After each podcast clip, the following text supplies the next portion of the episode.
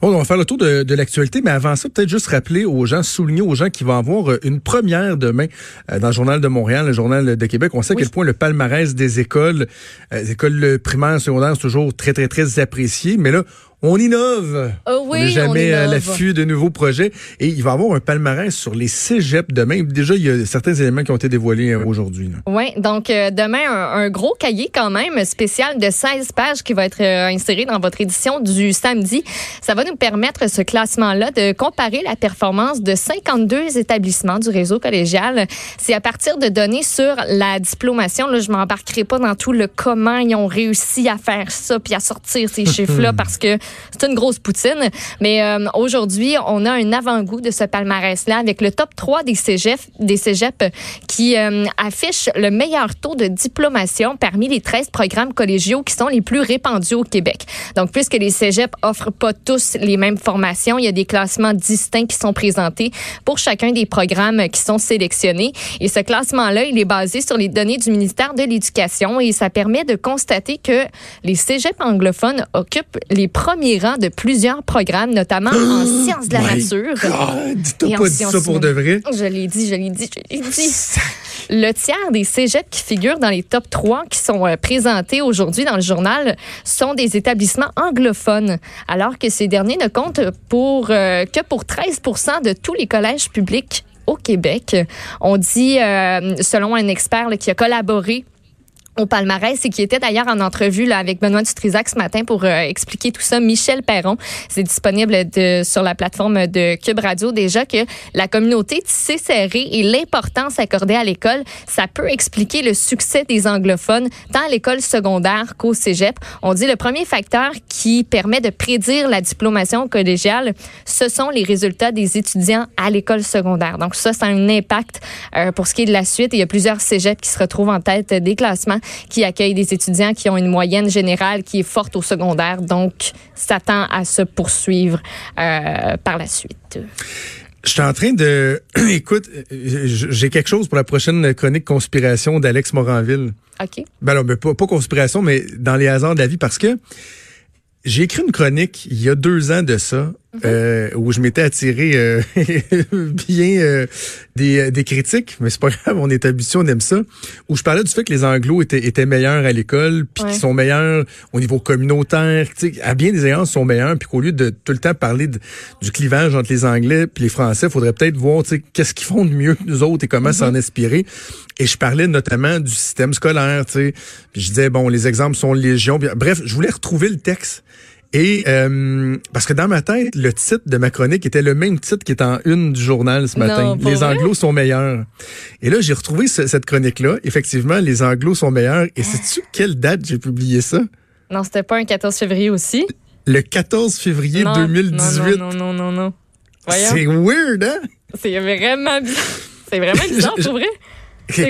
Comme- il y a une chance sur 365, là. C'est le même titre qui est en une journal. Puis ça journée. tombe que c'est moi la chronique qui avait ce titre-là, c'était il y a exactement deux jours, euh, deux ans jour pour jour. Ah, ben oui. Dou, dou, dou. Conspiration. Y a pas de hasard. Je sais pas si Sébastien Ménard, euh, qui est euh, le responsable de ce projet-là, le rédacteur en chef du Journal de Québec, je sais pas Mhm. s'il est, il est à l'écoute, je sais que souvent il nous écoute, mais Sébastien, c'est un, c'est tout un hasard. C'est tout Voilà. un hasard pour ce palmarès qui a été ai- initié euh, à la demande de certaines personnes, à la suggestion de certains Ben oui, lecteurs. c'est des lecteurs dit, du ben, journal. Comment ça, on n'aurait pas un pour, euh, Quelle pour les bonne cégeps? idée. T'es allé à quel cégep, toi, euh, Maude? Moi, je suis allée au cégep de Jonquière en arts et technologie des Ah médias oui, pour une technique d'une durée de trois ans en animation radio. OK, moi, je suis déçu de voir que mon cégep, en tout cas, ne figure pas dans le top 3. J'ai hâte de voir il va être où parce que quand j'étais allé au cégep, j'étais allé dans ce qui était considéré, en tout cas à l'époque, comme pas mal un des meilleurs cégeps, sinon le meilleur cégep public, OK? tu sais, qui, euh, qui était devant des euh, bois de Boulogne. Pas de boulogne. Le cégep à bois de Boulogne. J'aurais, tellement jamais dû aller là, Maude. À l'époque, ma, ma, ma copine de l'époque s'en allait là, puis tu sais, j'avais les notes suffisantes pour y aller, puis j'avais pas été accepté en technique policière, fait que je voulais aller faire un deck en sciences humaines en attendant. Fait que j'ai décidé d'aller dans ce cégep-là. Quelle mauvaise idée, là. Ah ouais, hein? C'est ah, j'en ai rushé, j'ai fait mon deck en deux ans et demi plutôt qu'en deux ans. J'ai Ah. fait une session de plus. Euh, non, j'ai vraiment pas aimé. Euh, vraiment pas aimé, mais c'est un bref. C'est un bon, c'est un bon cégep. Genre de voir où il va être dans le palmarès. Moi, je sais pas trop, il va se retrouver où, mais il peut comme pas être dans un top 3 parmi les différents programmes parce que c'est comme un programme qui est unique en province. C'est ça, c'est spécialisé. Oui, sera peut-être pas euh, comptabilisé. Mais c'est un très bon cégep. Bref, on va lire ça avec beaucoup d'attention euh, demain. Euh, le bateau au Japon qui était en quarantaine, il commence. en tout cas, il y a certains développements. Il y a des gens qui vont pouvoir, s'ils le souhaitent, débarquer du bateau enfin. Exactement. Donc, on parle du Diamond Princess qui est arrivé à Yokohama le 3 février dernier. On comptait à bord 3711 passagers qui sont en quarantaine depuis.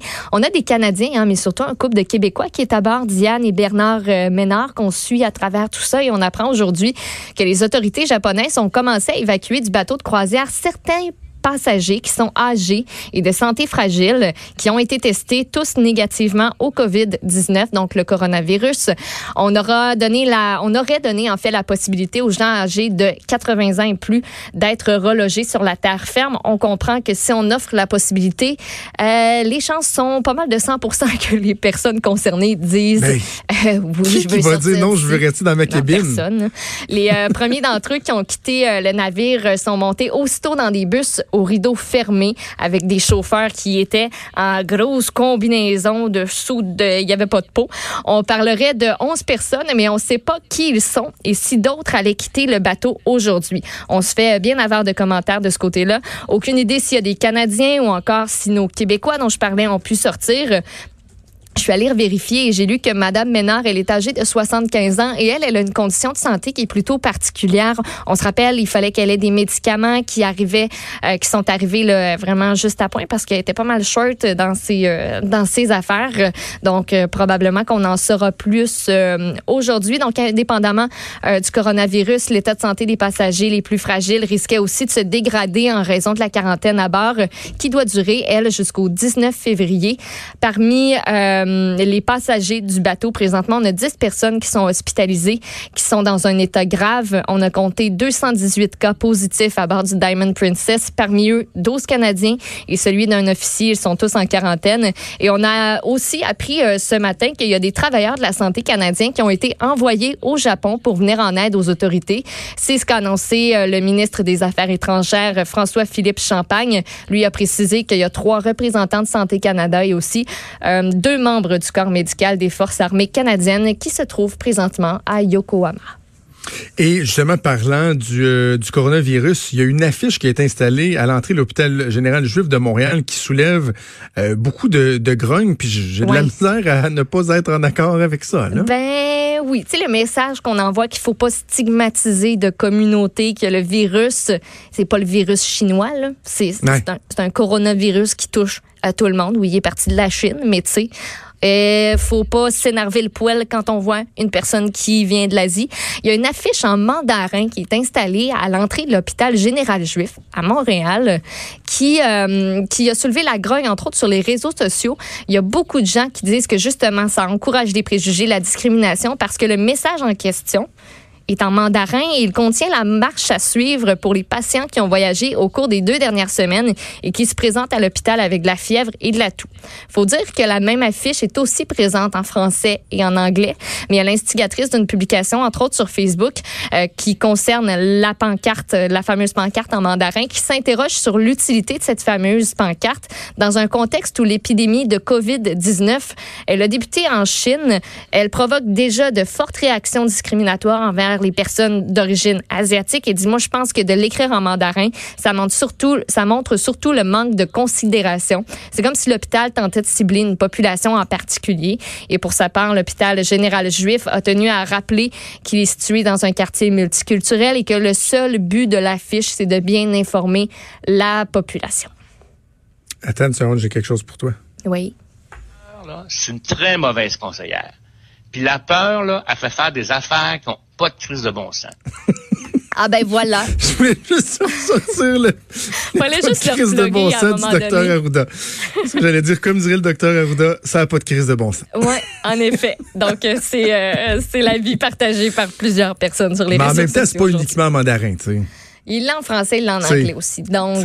Mais c'était-tu nécessaire? On se pose la question. Ouais, ouais, ouais. Peut-être euh, un petit retour sur euh, l'émission JE hier. Ah, bon, on avait reçu Denis Thériault pour en parler. Oui, je l'ai, euh, regardé avant de me coucher hier soir. C'est pas une bonne idée de regarder ça avant de se coucher. Non, pas tant. Moi, j'ai fait la même affaire. Ça shake, hein? C'est traumatisant. C'est dégueulasse de voir. Oui, parce que JE, on se rappelle, s'est rendu à Sosua, qui est en République dominicaine. Et c'est une destination sexuelle reconnue pour ses nombreuses prostituées qui sollicitent les touristes dans les rues à toute heure de la journée. On a entre autres interrogé un Québécois qui disait c'est carrément un gros bordel ici. On y a retracé un Québécois qui aurait une attirance pour les jeunes filles qui fait l'objet d'une enquête de la Sûreté du Québec présentement. C'est un membre de l'équipe de JA qui a donné rendez-vous à celui qui s'appelle simplement Jean-Paul, on tait son nom de famille, en disant l'avoir déjà rencontré durant un précédent voyage. Lui portait une caméra cachée et pendant une discussion qu'ils ont eue ensemble au bord de la plage, bouteille de vin et tout, Jean-Paul a confié avoir eu une relation avec une écolière du secondaire. Il dit le matin, j'allais avec elle dans un petit dans un petit hôtel, puis l'après-midi, je l'amenais à l'école. C'est aberrant et le petit hôtel en question loue des chambres à 20 pièces pour les touristes qui peuvent pas amener les prostituées et les jeunes filles dans les complexes tout inclus. Et lorsque Denis Thériault est allé à sa rencontre de Jean-Paul à son retour au Québec, lui a refusé de lui accorder une entrevue. La SQ entreprend son enquête sur les actes qu'il aurait commis à Sosua et si les policiers accumulent suffisamment de preuves, il y a des accusations qui pourraient être portées ici même au Canada. C'est ça comme la, grosse affaire, la grosse suite, c'est que si un Canadien commet des crimes de nature sexuelle sur des enfants de moins de 16 ans à l'extérieur du pays, il peut être accusé chez nous. C'est une mesure d'exception qui est prévue au code criminel. Donc, assurément euh, qu'on va suivre les développements dans cette histoire-là qui est, j'ai un seul mot, c'est dégueulasse gros sacrement de cochon. Puis on a présenté le cas d'un autre Québécois qui, lui, a été condamné. Euh, le présentement, euh, tu sais, lui, euh, il, est décédé. Là, il avait une maladie, il est décédé en 2017. Mais les détails, c'est dégueulasse. Ce monsieur-là, ce qu'il faisait, ce qu'il avait en sa possession en termes de pornographie juvénile, ce qu'ils ont découvert quand ils se sont rendus à sa chambre qu'il louait à ce soir, des photos partout sur les murs, c'est ah. dégueulasse. Et je trouve, on avait parlé avec Denis Thériault hier, je trouve que le reportage euh, fait œuvre utile en ce sens qu'il fait pas juste nous exposer une réalité, là, mm. mais espérons que ça va donner un petit peu peur. Euh, à, des gens qui... ont cette idée-là, qui se mm-hmm. disent, mais aller euh, scraper des vies dans un autre pays, en me disant que quand je vais revenir chez nous, je vais être correct, je vais avoir ma petite madame, mes petits-enfants, ma petite job ou ma petite retraite. non, ça non, pas gros pervers, cochon dégueulasse, ça se peut mm. que tu te fasses pogner. J'espère que tu vas te faire pogner. Oui, puis ça ouvre les yeux aussi sur, tu sais, on est 300 000 Québécois quand même à choisir cette destination soleil-là. Puis quand on arrive, tu sais, d'habitude, moi, je suis allée l'année passée en République dominicaine. Tu sors de l'avion, tu rentres dans un autobus, l'autobus t'amène à ton tout inclus. Oui t'es parqué là pour la semaine, tu repars en autobus, il t'amène à l'aéroport, puis c'est tout ce que tu vois. Mais moi, j'en avais aucune idée que ce soit, ça existait, puis de quoi ça avait l'air. Puis ça m'a ouvert les yeux sur cette réalité-là qui est incroyable et pas dans le bon sens. Moi, j'y vais dans deux semaines en République dominicaine. Euh, semaine de relâche, on a une petite vacance familiale en République. Puis ça va être ça, le resort. On sort pas, euh, on sort pas de, de, l'hôtel puis tout ça. Mais faut quand même, je raconte l'anecdote qu'il y a deux ans de ça, euh, la seule fois que je suis parti dans le sud tout seul. Euh, j'étais vraiment euh, à bout là. Je, cumulais les émissions le matin, l'après-midi, le journal, la télé, un dégât d'eau à la maison. Puis j'étais à bout. Puis ma blonde a dit une semaine de vacances, garde, pars. Pas tant. Euh, fait que je me suis pris un cinq jours dans un resort en République dominicaine. Moi, je suis plus habitué d'aller au Mexique. Et des gens m'avaient dit, ben, tu sais, les Dominicains sont un petit peu moins sympathiques que les Mexicains de façon générale, un peuple un petit peu plus stoïque, tu sais, moins avenant et tout ça. Mais là, j'ai réalisé, toi, en arrivant là-bas, que d'être tout seul dans un resort, le fait que je dînais au restaurant tout seul, que mm-hmm. j'étais tout seul à la plage, que je, je, soupais tout seul au restaurant avec ma petite tablette pour lire des livres. Et moi, j'allais là pour marcher, manger, dormir. Essentiellement, c'était ça. Mais clairement, j'étais jugé, Maude. Ah ouais? Parce que je pense qu'il y a une méfiance envers le phénomène du tourisme sexuel et le fait que j'étais un homme adulte tout seul dans le resort, puis que j'arrivais, puis genre, euh, just for one? Tu sais, tout seul pour ah, me regarder comme... J'avais un service très sec, très rapide, succinct, là. Ah, Pas de, ah, vous êtes seul, nan, Alors que ma blonde, un an après, vu que on s'est, je décide de lui retourner l'appareil, je vas-y tout seul en vacances, elle, elle, elle, se faisait parler, elle se faisait même traiter aux petits oignons parce qu'elle était tout seule. Moi, euh, non. Il y avait, mais en même temps, on peut les comprendre, avoir de méfiance. Ils voient, eux sont là, eux, quand ils finissent leur chiffre le soir, ils vont dans les rues. Il y en a qui doivent être près de Sosua, puis ils, connaissent cette réalité-là, ils connaissent peut-être des gens qui sont touchés par. Mm-hmm. par ce phénomène-là.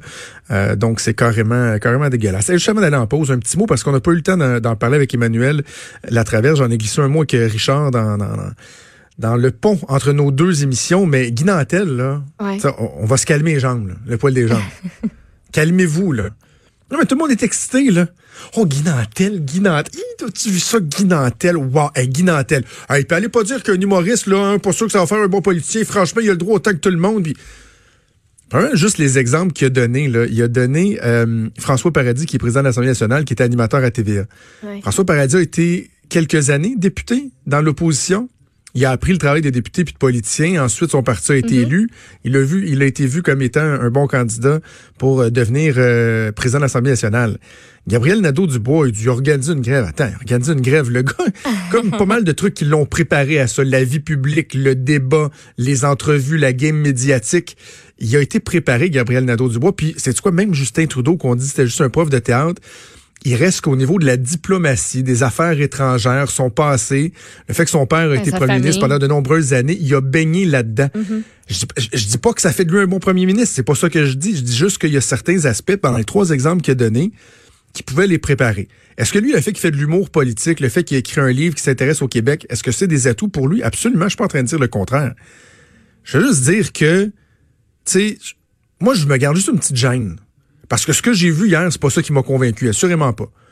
De faire un scrum, euh, pas de texte préparé, avec euh, des phrases très générales où on vient tout mélanger ensemble. Ouais, ouais, tu sais. Ça faisait notre de un peu. Ça n'a pas de constitution parce que l'égalité des sexes, puis la laïcité, puis l'environnement, tout mélanger ça ensemble, sans nécessairement d'avoir de structure, je trouve qu'on s'impressionne à pas grand-chose. Ça me semble sans dit long sur nos standards maintenant en, matière de qualité de politicien. Mm-hmm. J'ai rien contre Guy Dantel, c'est un de mes humoristes préférés. J'ai vu son dernier spectacle.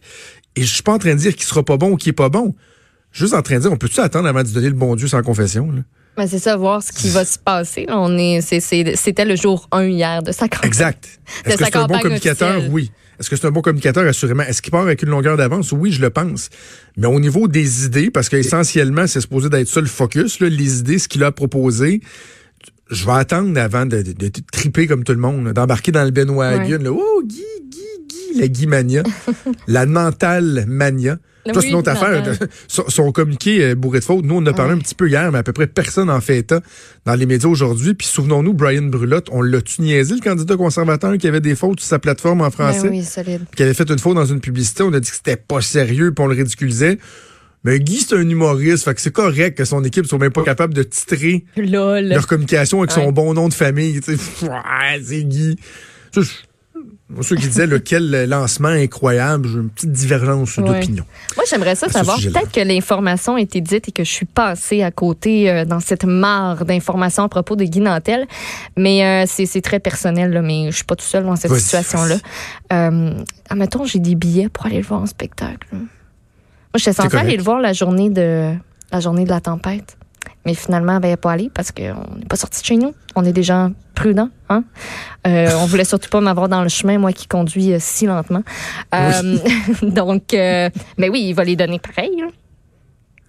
Ben oui, ben oui, Ben, à moins que le, ben, ce qu'on avait compris, c'est que le DGE lui avait donné un avis favorable à son questionnement, à savoir s'il pouvait continuer. Ça veut pas dire qu'il n'y a pas d'autres candidats qui vont pas soulever des questions, parce que M. Nantel qui espère que ça va être une course propre, propre, propre, propre, propre, propre, propre, puis qu'il n'y a pas personne qui va rien dire sur l'autre peut-être être surpris, là. Il va comprendre qu'il y a bien des choses qui se passent en coulisses, là. Absolument. Des non-dits devant la caméra, mais qui sont très dits derrière la caméra et derrière les micros.